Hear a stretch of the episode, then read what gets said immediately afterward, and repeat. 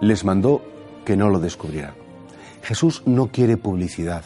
Jesús no quiere como que hagan propaganda en sentido de decir, vale, pues esto es algo como, como un asunto comercial del que se va a sacar un beneficio.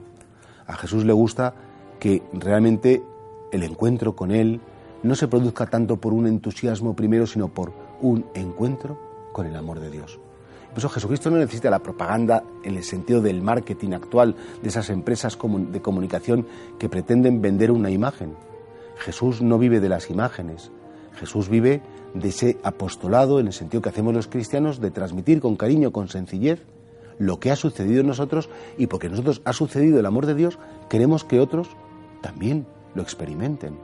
Decía el Papa Francisco de un modo muy bonito que el cristianismo no se expande por coacción, en sentido, por el miedo al infierno, ni siquiera por convicción, es decir, que a mí alguien me convenza de que lo mejor es estar con Dios, sino que el cristianismo se expande por atracción, porque Cristo es muy atractivo, porque Cristo realmente su propuesta de vida, el encuentro con Él, la vida de la gracia, es algo interesantísimo y me interesa y me atrae y me gusta y he experimentado que es estar con Él es algo maravilloso. Por eso Jesús dice, no, hace falta que me hagáis mucha propaganda en el sentido discursivo de la palabra o en el sentido comercial. Vivid con coherencia. Manifestad que yo os quiero y que la gente os vea a vosotros. La mejor predicación es la vida. La mejor predicación es la coherencia. La mejor predicación es ese cristiano que vive en paz, que tiene la paz en su corazón y que transmite la paz. La mejor propaganda de Cristo no es tanto los carteles informativos ni son... No, la mejor propaganda de Cristo es la vida de los cristianos. De hecho, dicen de los primeros cristianos en, el Imperio Romano cuando eran perseguidos y estaba pues penado con la muerte, ¿no?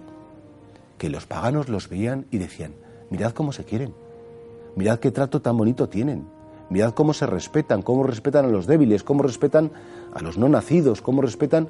Y eso, al final, atrajo a la gente. Esa atracción por Cristo. Y por eso, claro, Jesús a sus discípulos les dice, mira, no, se trata de que descubráis cosas especialmente importantes. Anunciad efectivamente, pero más que con vuestras palabras, anunciad con vuestra vida, de que yo existo, de que yo intervengo en la vida, de que yo os quiero. Claro, cabe la pregunta. Mi vida habla de Cristo, mi vida habla de, del amor de Dios, mi vida es una manifestación de que, el Señor interviene y da la paz, o mi vida es una especie como de propaganda, de querer demostrar cosas que no tienen ningún valor. Por eso, ojalá, Señor, que mi vida hable de ti cada día.